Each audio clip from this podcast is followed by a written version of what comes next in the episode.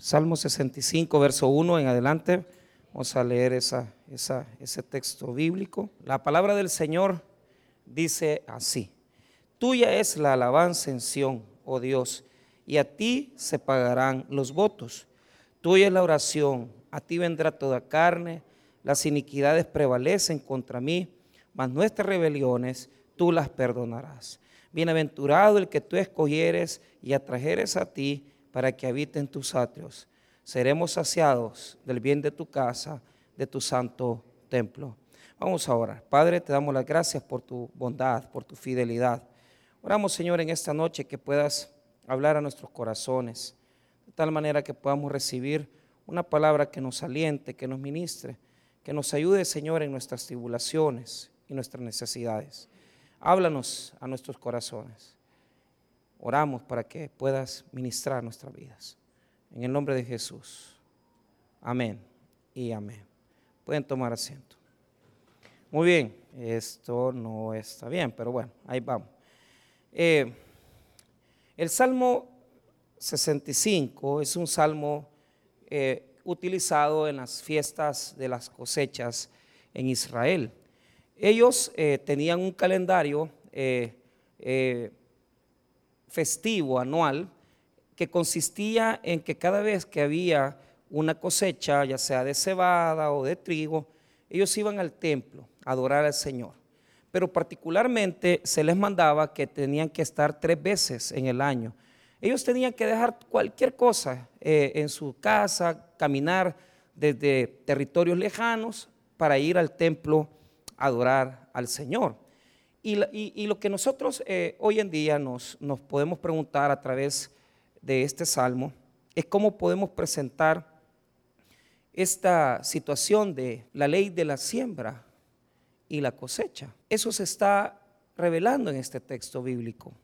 Entonces, la ley de la siembra y la cosecha es una ley de la naturaleza, es una ley que habita en lo natural, pero espiritualmente hablando, los textos bíblicos nos hablan siempre de cosecha y de siembra con respecto al hecho de lo que nosotros hacemos en lo que respecta a las situaciones espirituales. Es decir, las leyes de la naturaleza, especialmente la de la siembra y cosecha, se aplica a los seres humanos de la misma manera en las acciones que tenemos, en las actitudes que tomamos y por supuesto ¿verdad? En las acciones espirituales que desarrollamos. Entonces el Salmo 65 tiene como propósito mostrarnos primero una generosidad de Dios, es decir, cómo Él actúa en los medios naturales para bendecir al hombre, pero eh, también tiene como propósito mostrarnos cómo opera esa ley dentro de toda la, digamos, la visión de Dios, cómo Él ve las bendiciones, cómo Él actúa para poder bendecir al hombre. Entonces, eh, si usted en esta noche dice, bueno, eh, pastor, yo sinceramente no, no, no me siento muy bendecido, o sea, primero eh, veamos por qué, veamos cómo está nuestra vida, destancada o, probablemente neutralizada, y, y, decimos, ¿por qué he caído en esta, en esta sequía?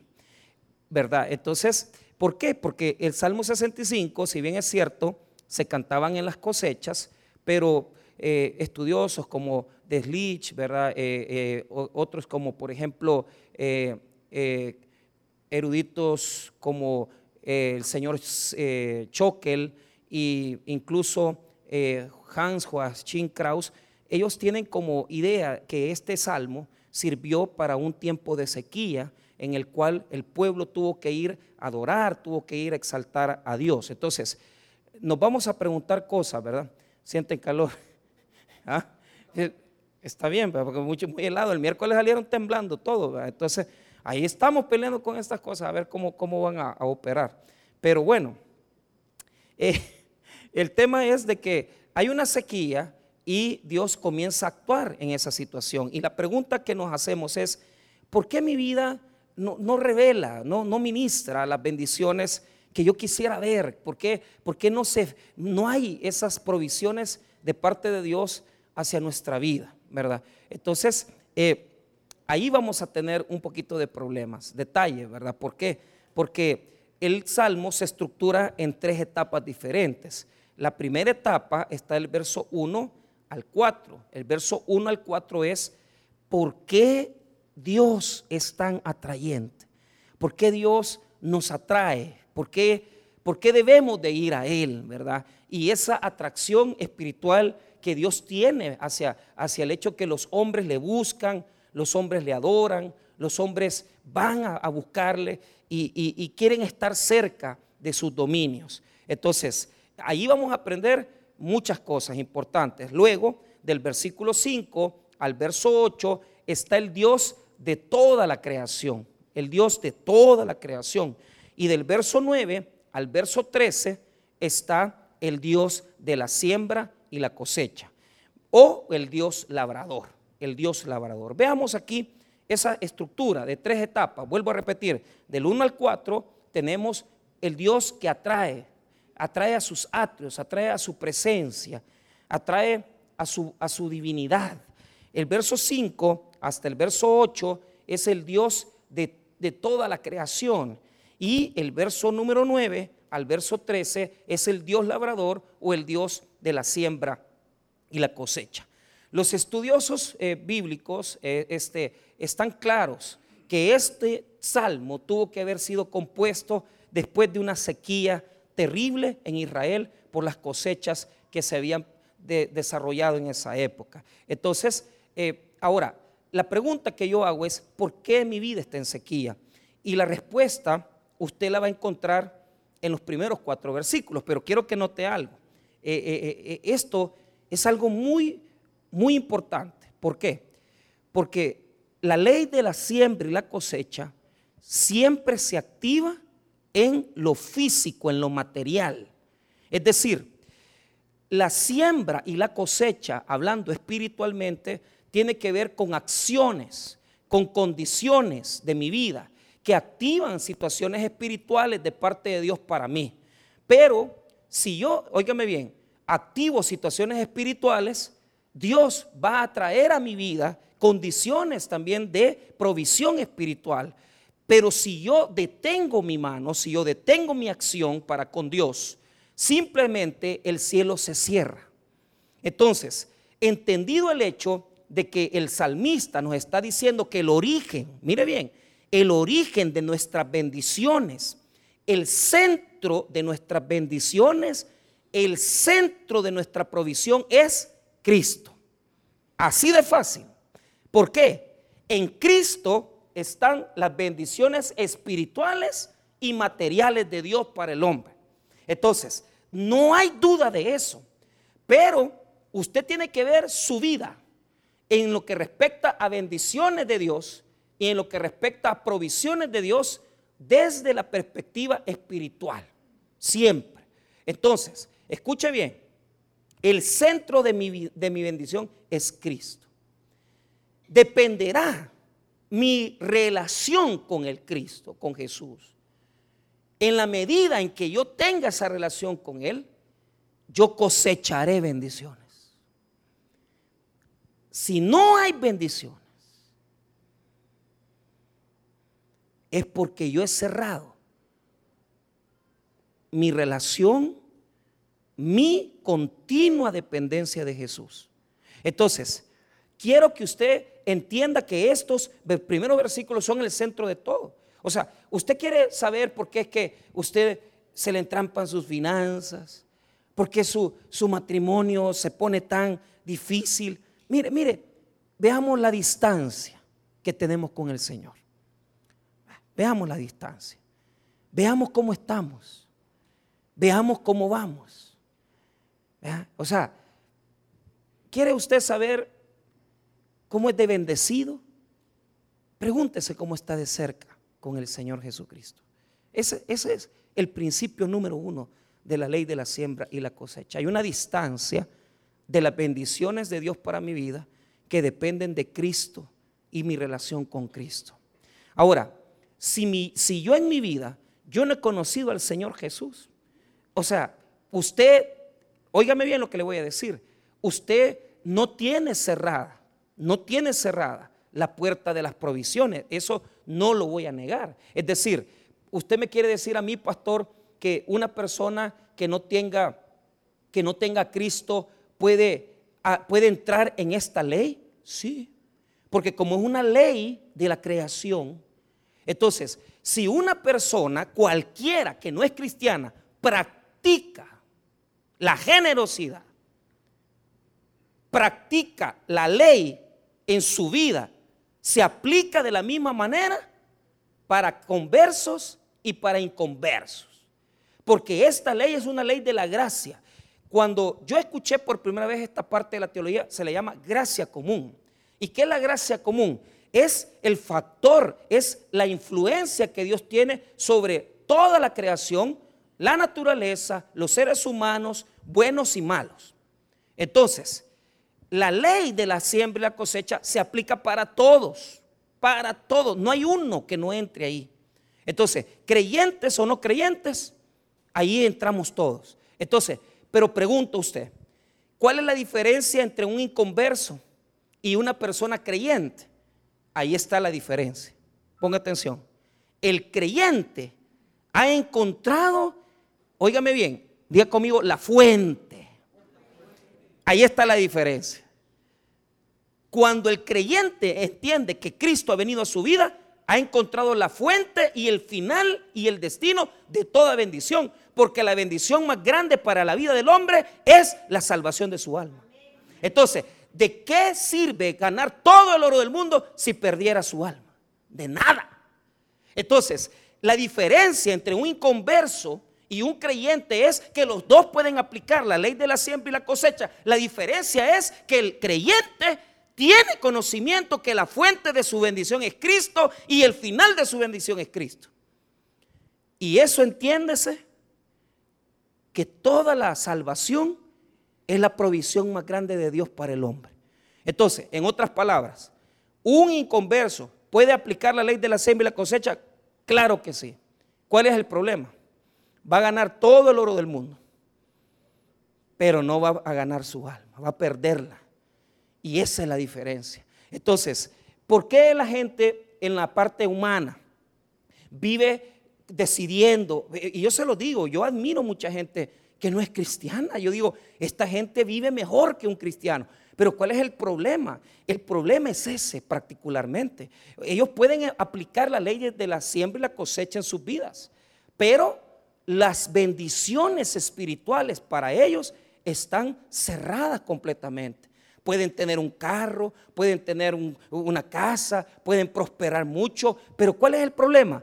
Las bendiciones espirituales, ¿cuáles son las más importantes?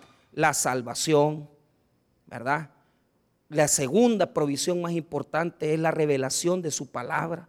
O sea, ¿y cómo yo voy a ser feliz si yo no tengo la revelación de la palabra? O sea, eh, o sea, si no tenemos la palabra y su revelación, no tenemos nada, hermano.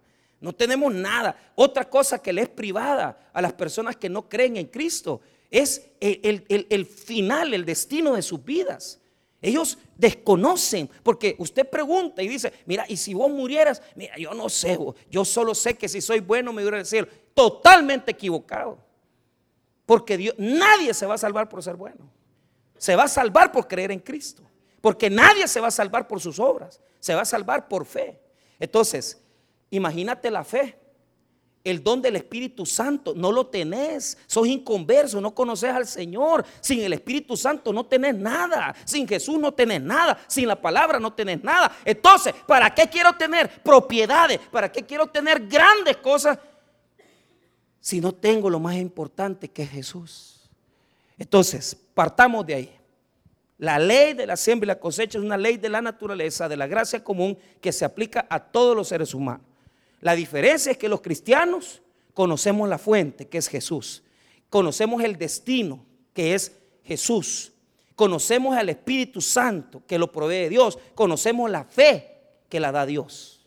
Imagínense qué ricos somos nosotros.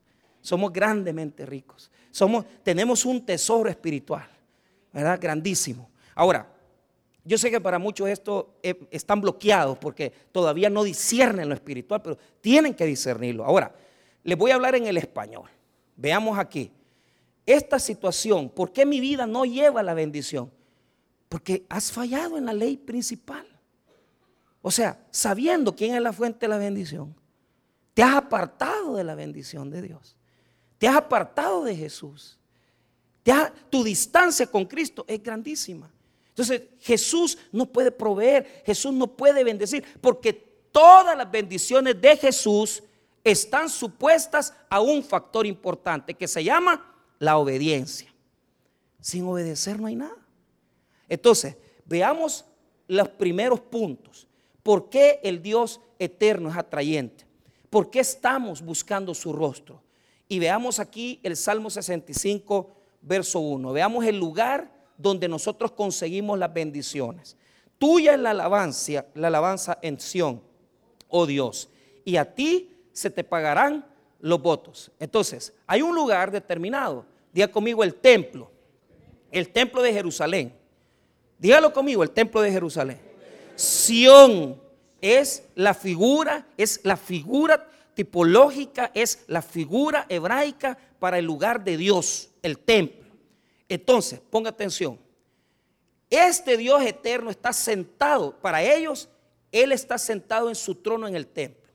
Entonces, nosotros ya entendemos perfectamente y comprendemos que el Señor no, no está viviendo aquí, hermanos, ¿verdad? Sino que habita, hermanos, en nuestros corazones. Él está en nuestros corazones, pero, pero habita también y tiene una presencia celestial. Ahora, pero mire los factores de distanciamiento. Y aquí comencemos a medir tu, situación y la mía. Aquí está lo primero. Mira el versículo 2. Tú oyes la oración, a ti vendrá toda carne. Entonces, ¿por qué he buscado este Dios? Porque Él es el que escucha la oración de todas las personas. Estamos tan agradecidos con Dios porque Él oye nuestro clamor porque Él oye nuestro lamento, porque Él oye nuestras necesidades. Entonces, eh, eh, pastor, ¿y, qué me está queriendo decir con esto? ¿Cómo está tu vida de oración? ¿Por, qué no te es atrayente? ¿Por qué Jesús no te atrae? Porque a Jesús no se le busca en lo material solamente, se le busca en espíritu y en verdad. Y eso no lo entiende la gente.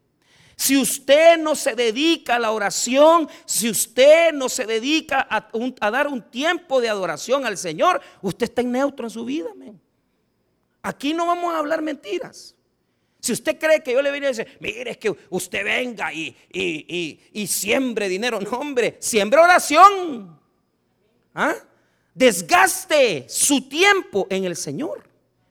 Entonces, ah, yo dije, mire, me quería yo quitar hace unos cuatro semanas que cuando yo comencé el proyecto, porque es un proyecto largo, yo le dije, Señor, yo quiero dedicarte más tiempo.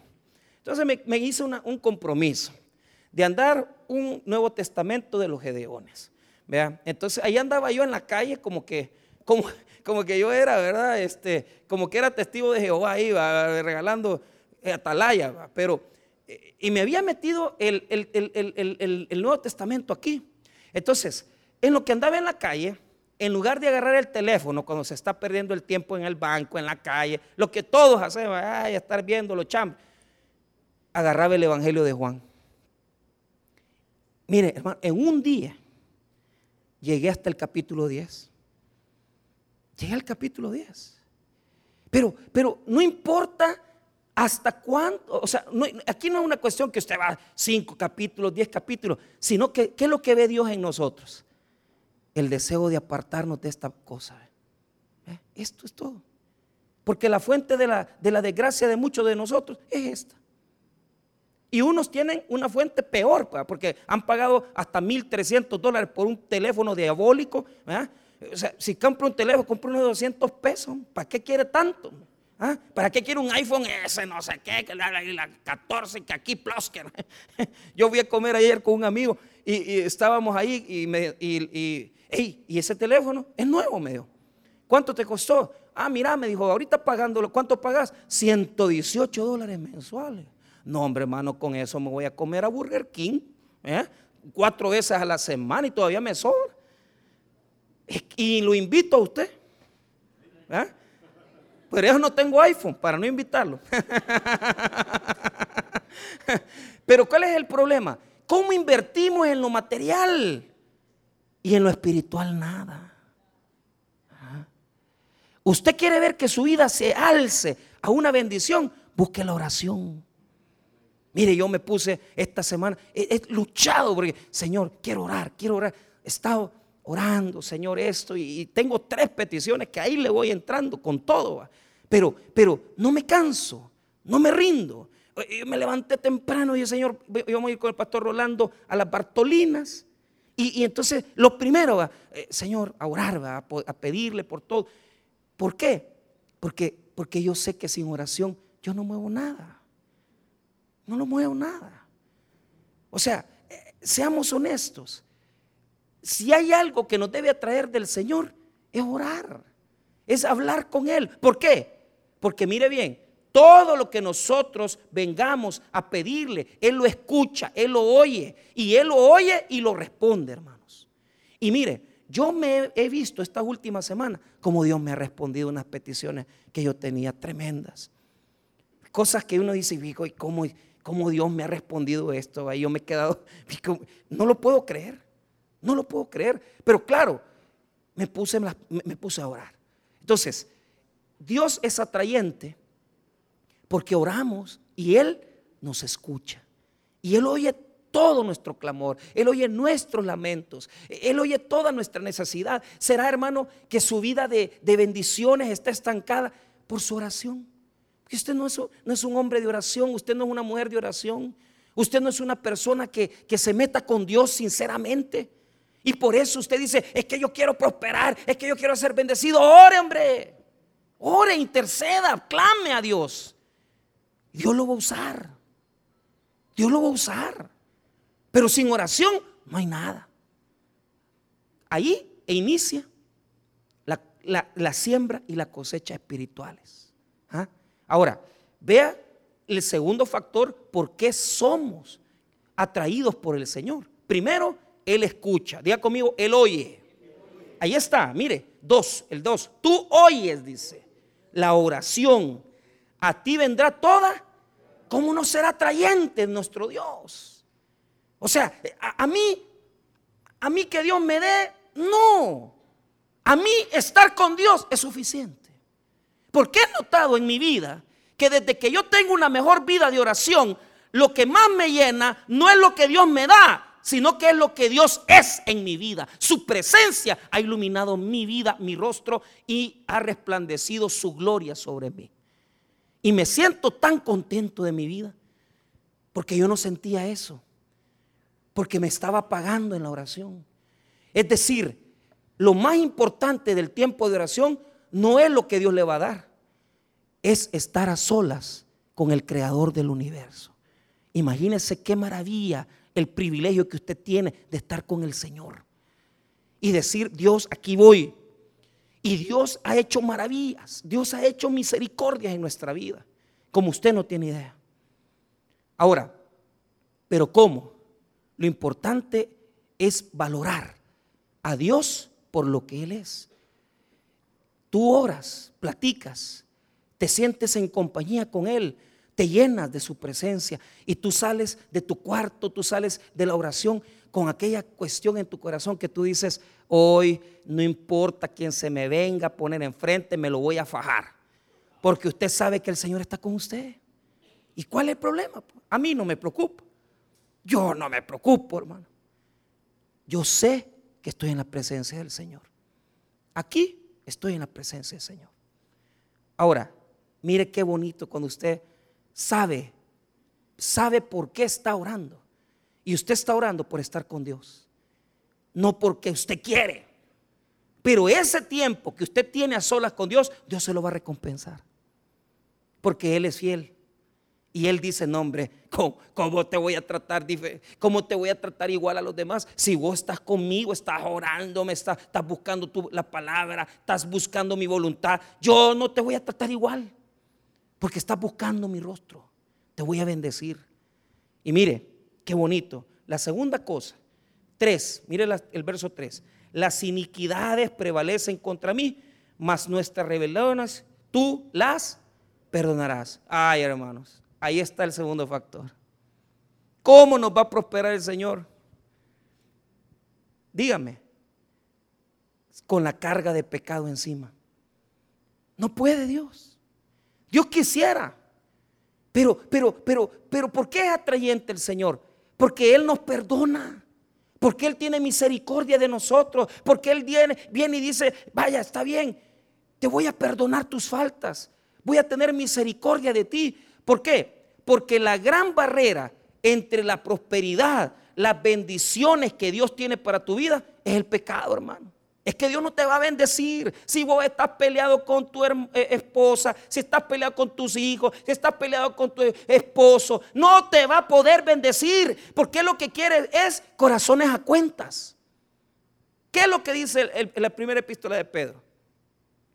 No dice que si nosotros, hermanos, tenemos que tratar a nuestra esposa como vaso más frágil para que nuestras oraciones no sean estorbadas.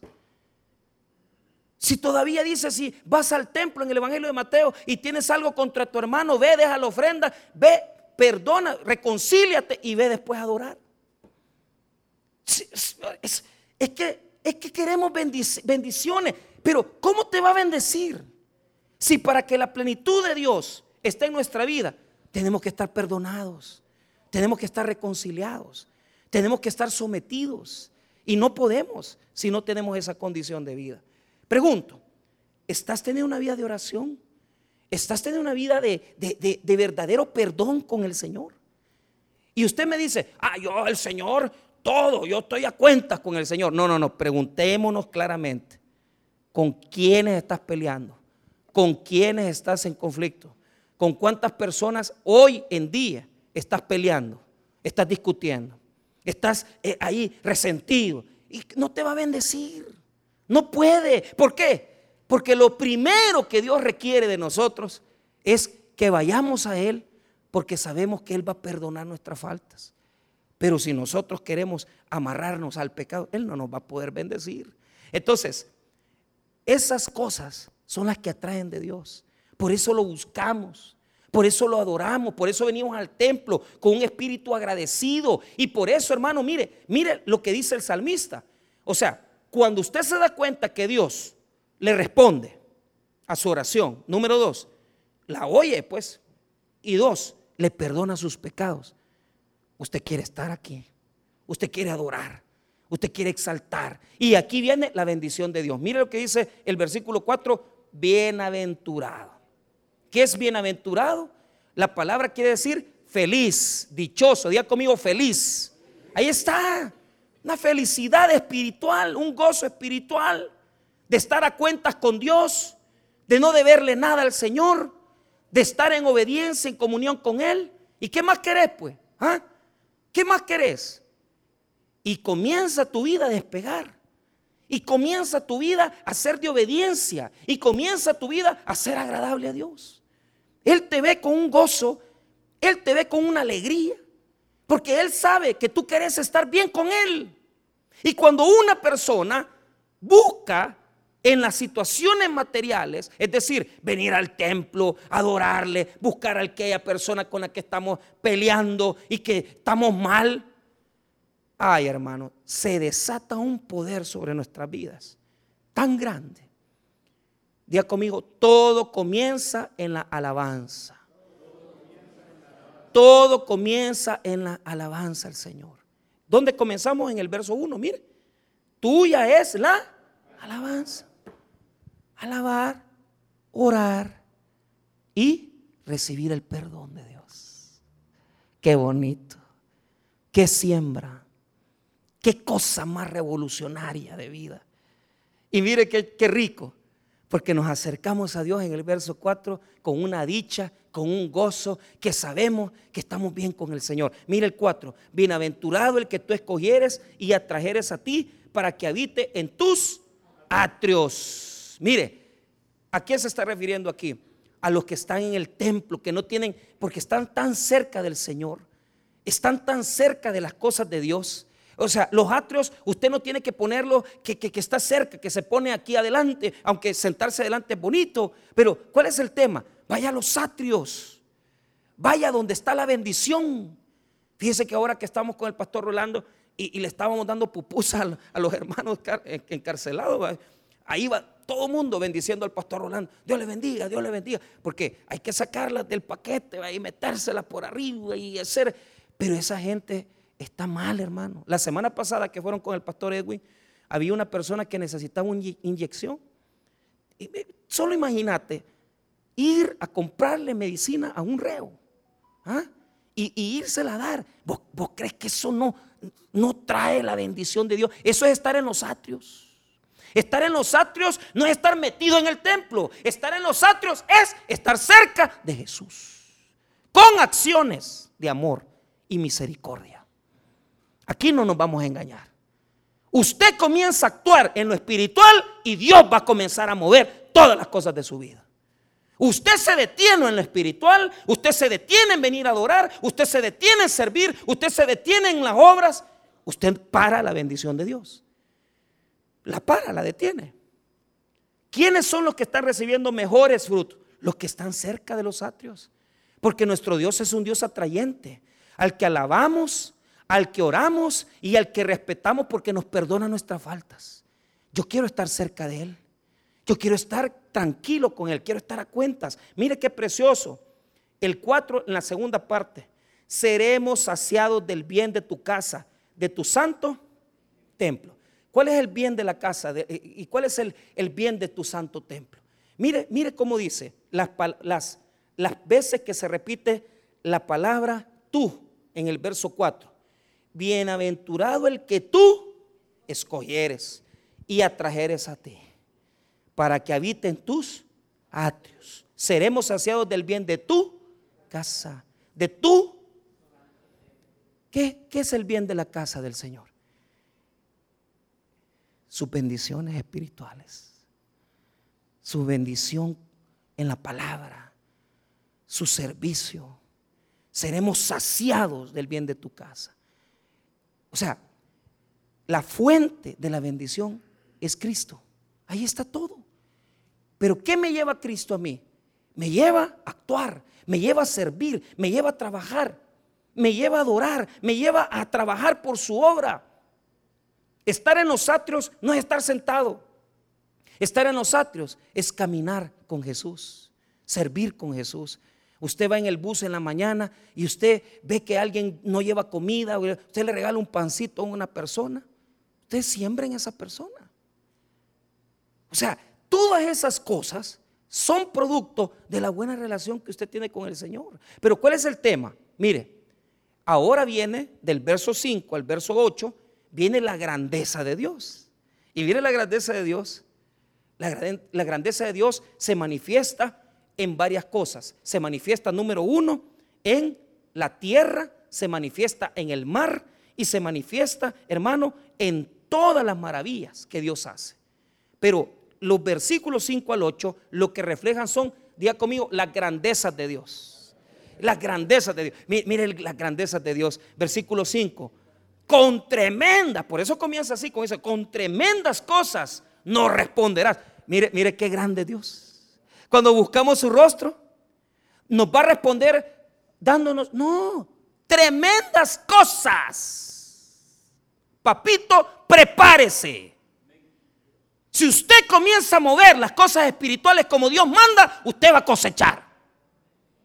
Usted va a ser bendecido. Aquí no vamos a hablar, porque Dios no responde con miseria, Dios responde con tremendas cosas. Aquí no vamos a hablar. Dios no es un Dios que va a premiarlo con 20 pesos. No, hombre, eso no es nada. Dios te va a bendecir. En todos los sentidos. Salud, paz, bendición. Cosas que no, no has soñado en tu vida. Porque Él es el Dios grande. Él es el Dios inmenso. Y mire cómo Él maneja la tierra. Mire cómo Él maneja toda la creación. Mire qué bonito. Cuando dice tremendas cosas, se está refiriendo a los portentos del Éxodo. Cuando abrió el mar en dos. Cuando hizo que, que la presencia suya caminara en una columna. O sea, son portentos, son milagros tremendos que Dios tiene preparados para aquellos que están en sus cosas, para aquellos que están en sus atrios para aquellos que son, que, que, buscan la oración, que buscan su perdón, que, lo, que, que no es necesario que, que, vengan a la iglesia. No, eh, ustedes son atraídos, lo desean, lo quieren, quieren buscarlo porque están agradecidos por todo lo que Él nos ha dado y por todo lo que Él es en nuestra vida. Hay un agradecimiento profundo para Dios. Pero note, mire cómo Él va describiendo el salmista, oh Dios de nuestra salvación esperanza de todos los términos de la tierra y de los más remotos confines del mar. Entonces, diga conmigo, la tierra y el mar son de Dios. Todo está bajo su dominio. Todo está bajo su dominio. No hay una cosa que no esté bajo el control divino. Y ese es el Dios que usted está adorando. Ese es el Dios que Él está haciendo cosas, cosas maravillosas. Yo digo, yo digo, ahí, ahí, está esas cosas. Y uno dice, ¿cómo Dios hace estas, estos milagros, ver estas provisiones? Y uno, uno ni se imagina que lo que Dios hace, ¿verdad? Lo que Dios quiere hacer por uno. Mire, hace un par de semanas yo estaba, uno, hace unos dos meses, estaba llorando. Decía, Señor, han sido años duros para mí. Tengo, tengo, tengo tiempos de no comprar a mi esposa ropa, unos zapatos. Yo quisiera, iba a ir a predicar a la central ella, y como ella se va a graduar del seminario, yo digo, o sea, por estar pagando una cosa, la otra, y a veces pasamos la vida así, metidos en las cosas de él, pero, pero a veces descuidados nosotros. Entonces, eh, fuimos. Entonces yo le compré un par de zapatos muy finos, muy buenos, porque ya tenía, porque hasta se asustó porque ya tenía como 13 años de no comprarle zapatos. Entonces, zapato fino, no de 40 pesos. Ah, que quede claro para las hermanas que, que o sea, no, zapatos le he comprado, pero finos, finos dos, dos pares. Entonces, y mire que, bueno, fuimos, compramos toda la cuestión y, y ella bien, mira, me dice, ¿hace cuánto tiempo que no me comprabas zapatos. Y yo, ay, qué vergüenza, decía. Bueno, fue, predicó, pero yo me quedé con aquella cosquita. Señor, quiero bendecir a mi esposa. Y le comencé a decir, porque estamos ahí en una cosa de un negocio y me van a quedar unos 7 mil pesos del negocio. Entonces yo digo, yo dije, le voy a regalar a mi señora, le voy a regalar mil dólares para que se compre lo que ella quiera. Si quiere otro esposo, que se lo compre con mil pesos. con mil pesos que va a comprar, usted va a comprar un, pícaro nada más. Pero entonces, eh, y, ya había hecho hasta el, pacto y ahí, Señor, mil dólares. Hermano, Dios nos dio una bendición increíble.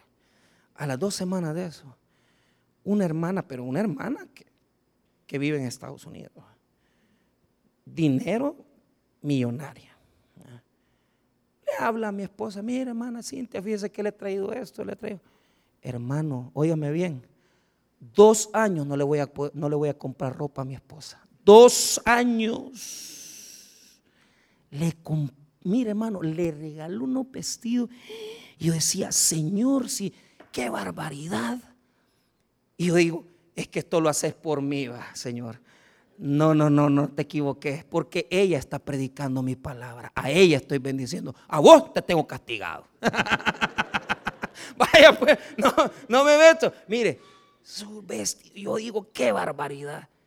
Y unos zapatos, hermano, qué barbaridad. Yo o sea, y, uno, yo, porque yo aquello, y mil pesos le estaba pidiendo yo a Dios. No, hombre más pistos y le regaló quizás como unos 3 mil dólares, hermano, en ropa. Si todavía le dije yo a ella, una boutique voy a poner aquí, usted le digo yo, porque es una cantidad, hermano. Vestidos preciosos. Y yo, Señor, qué, qué bueno, qué fiel. Así premias a mi esposa que me ha aguantado todos estos años en el desierto. Y ahí se cumple aquel versículo que caminaron en el desierto y las sandalias no se, no se desgastaron y el vestido nunca se les acabó. Porque así hemos vivido. Así hemos vivido, con limitantes, con cosas. Ahí estaba yo que quería, quería poner ahí un volado ahí en el baño del, cuarto y decía, Señor, hace cositas pequeñas. Y nos habla el pastor, y, nos regala las cosas que él tenía en su casa, hermano. Y nos fuimos con el Teodoro a recoger las cosas de la casa de mi pastor. Y los trajimos. Y yo dije, ¿cuánto vale este volado? Sus 300 pesos. ¿Los vendo o los pongo? es, que, que Dios es fiel. Dios es bueno. Y eso es risible. ¿Por qué? Porque si yo les contara, hermano. No, hombre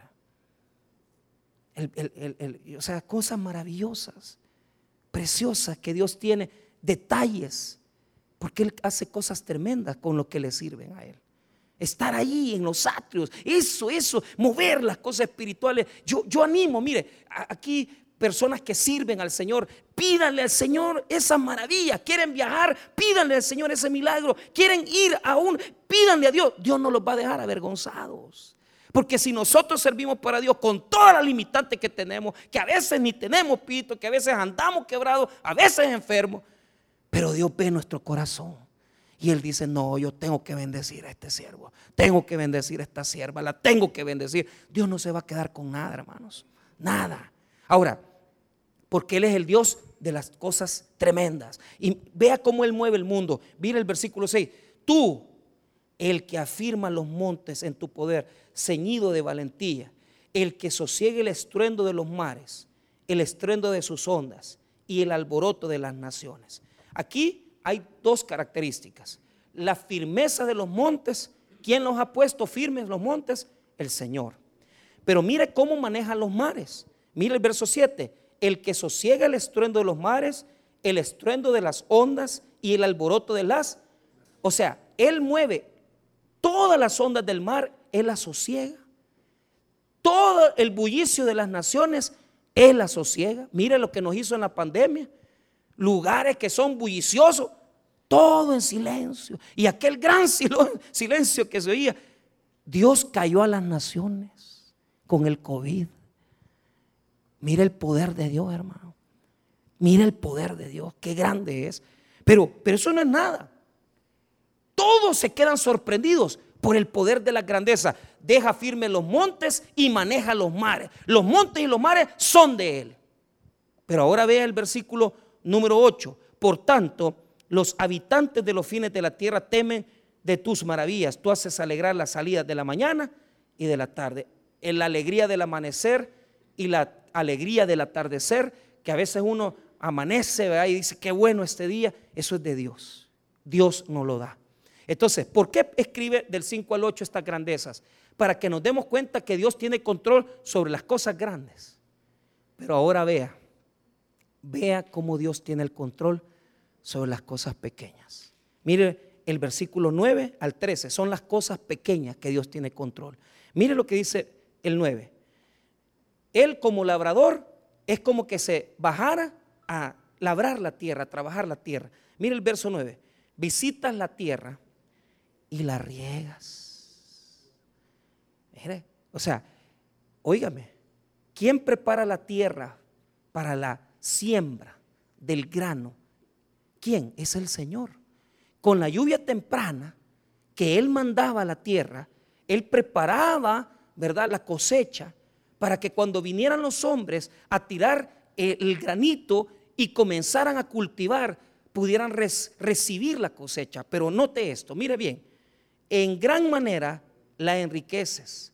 Con el río de Dios, lleno de aguas, preparas el grano de ellos cuando así lo dispones. Diga conmigo el río de Dios. El río de Dios es la fuente de provisión divina para todos sus hijos. Ese río de Dios es el que habita en su presencia. Y es la manera que ejemplifica la Biblia para decir que Dios tiene un río de bendiciones para sus hijos, que cualquier necesidad que sus hijos tengan, Él tiene un río de provisiones, de bendiciones materiales, espirituales. Hermano, aquí no, hay, no se acaba ese río. Ese río fluye. Ese río se describe en, algunos otros salmos, como el Salmo 46. el Salmo 46 dice así, del río sus corrientes alegran la ciudad de Dios, el santuario de las moradas del Altísimo. ¿Por qué? Porque Dios es el dueño de todas las provisiones. Entonces, desde el cielo hace descender la lluvia. Y mire la lluvia, de ese río de Dios viene la lluvia para sus hijos.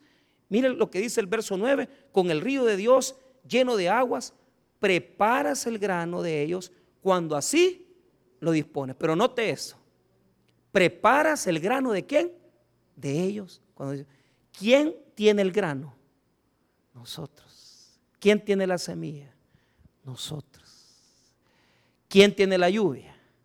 El Señor. ¿Quién prepara la tierra? El Señor. Hermanos, ¿cuántas veces se han quedado o nos hemos quedado con esa semilla? Y hemos podido sembrar, hemos podido bendecir y no lo hemos hecho por acciones, por nuestro servicio, por nuestro trabajo. Mire, es algo tremendo lo que le estoy diciendo. Habemos personas que tenemos una buena semilla, pero ¿sabe cuál es el problema? Tenemos una, un, egoísmo, tenemos una cosa que como, como decimos, no, ¿y para qué voy a poner? ¿Para qué voy a servir? Mira, todo lo que hagas en la obra de Dios, Dios lo va a remunerar. Pero ¿cuál es el problema?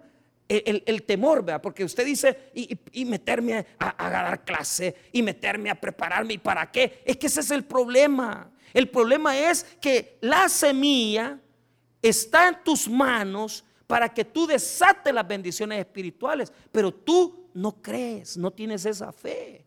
Y cantidad de personas que Dios dice, yo te quiero bendecir, hijo, pero vos no cambiás, hombre. Vos no tenés esa siembra, no estás comenzando a sembrar. Querés salir de la sequía, pero no tirás la semilla. Querés salir de la amargura, pero no perdonás. Querés salir de la situación económica que vivís, pero no querés ofrendar. Querés prosperar, pero no querés servir. ¿Cómo te voy a bendecir?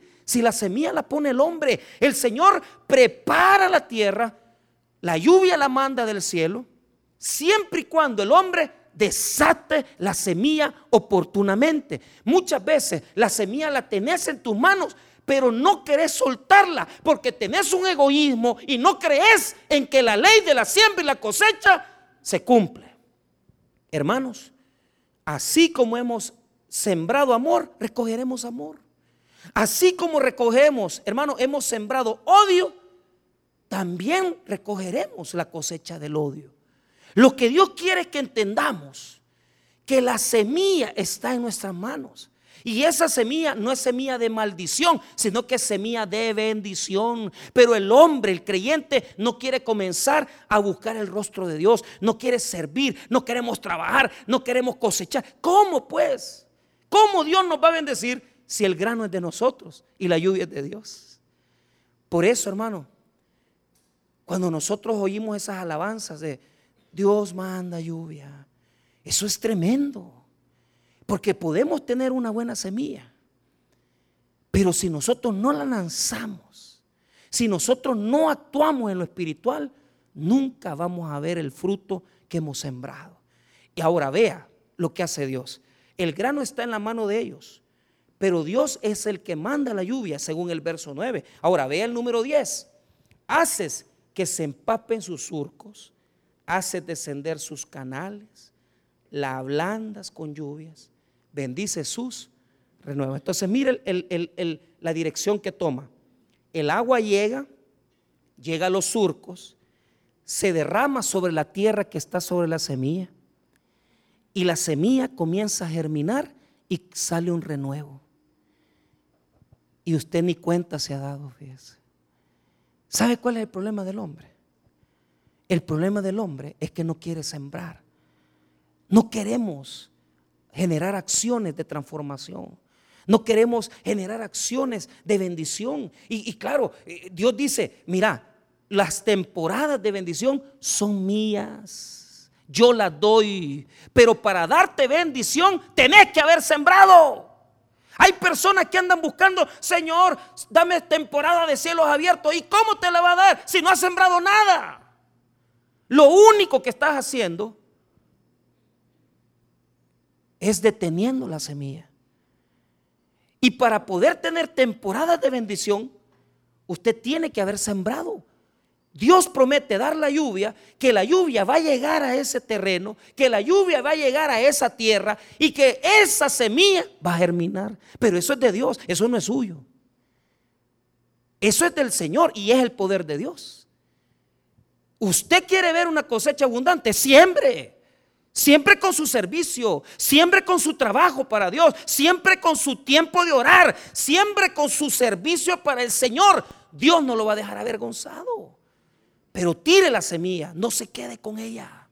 Vaya, haga algo, involúcrese, cambie las cosas de su vida, ordénela para tener tiempo para servir a Dios. Y yo le puedo decir con toda sinceridad que va a haber una temporada de bendición totalmente de cielos abiertos.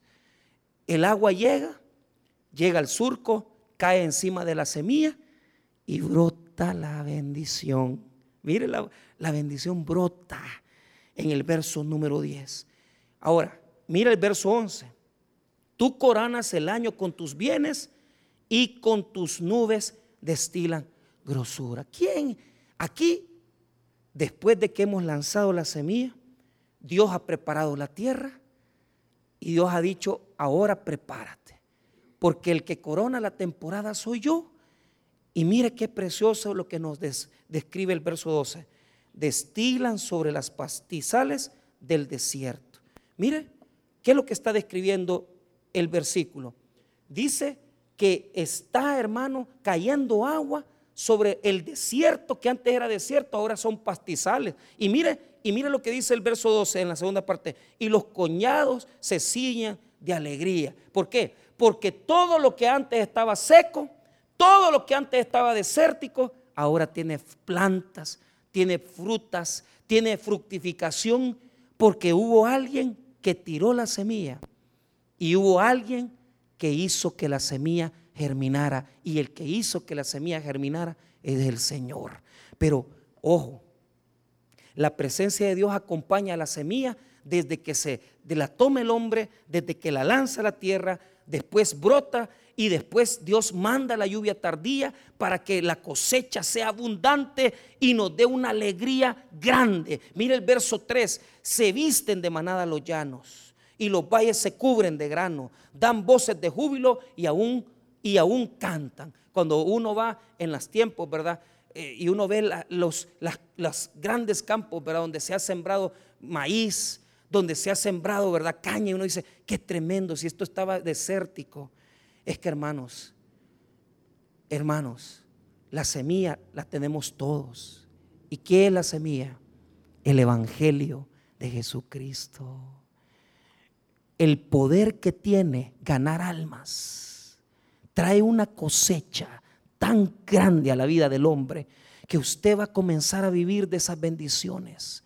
Hermano, cuando usted toma la semilla del Evangelio y como dice la palabra del Señor, irán llorando, dice, porque uno, hermano, a veces pasa cosas tremendas cuando uno va a evangelizar y a servir y de repente la gente dice, no, quiero que me hablen del Señor, o lo rechazan, o le dicen de un solo, ¿verdad? Yo soy de una religión y te rechazan, pero tú vas con la semilla, no es fácil. Pero ¿cuál es el, el sentido de Dios aquí? El Dios de las cosas grandes es el que se encarga de que la semilla traiga fruto. Y aunque las personas a veces digan no, y aunque las personas a veces digan, a mí no me hable, la semilla queda sembrada Dios la hace germinar, Dios le hace caer lluvia y de repente esa persona que usted le habló llega a una iglesia, se entrega a Cristo y sabe quién gana usted, porque usted ha sembrado en el reino de los cielos, hermano. El evangelio es la semilla poderosa. Si usted se queda quieto, simplemente no va a haber provisión de Dios. ¿Por qué? Porque el sistema de Dios funciona así usted primero siembra, alaba y esa bendición sube a los cielos. Dios manda la lluvia de abundancia y con la abundancia que Dios le ha dado, usted siembra otra vez. Y usted cosecha bendiciones. Para nosotros como iglesia, hermano, cuando nosotros cuando yo yo veo una cuenta del banco y digo, ¿cuánto hay en esta cuenta? Hay 300, hace poco teníamos, teníamos como unos mil pesos ahí guardados. No, hombre, eso, eh, o sea, hace como unos cuatro meses teníamos unos 1400, 1500. ¿Y este pisto, para qué?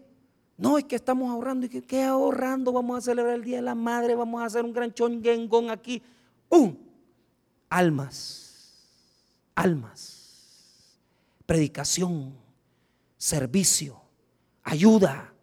¿Para qué queremos, para qué tenemos eso? Para alcanzar, para que el Evangelio llegue a los que lo necesitan. Pero escuche bien, la semilla la ponemos nosotros. Esa semilla que usted carga en su mano es Jesucristo, sembrado en el corazón de los hombres. Por eso Jesús dijo que si el grano de trigo no cae, no va a ser nunca, no va a dar fruto jamás. Jesús mismo murió. Y usted que tiene el poder del Evangelio, usted se queda callado. Y en lugar de sembrar, de cosechar, de predicar, de venir y decir, Señor, aquí voy con todo, usted se queda en el templo, encerrado, cuando lo que tiene que hacer es ir a los atrios, llevar la semilla del amor y del servicio a Dios y comenzar a cosechar las bendiciones que el Señor nos da por su servicio. Tome el Evangelio, siémbrelo, porque Dios va a traer gran cosecha a su vida de bendiciones. Vamos a orar, hermanos.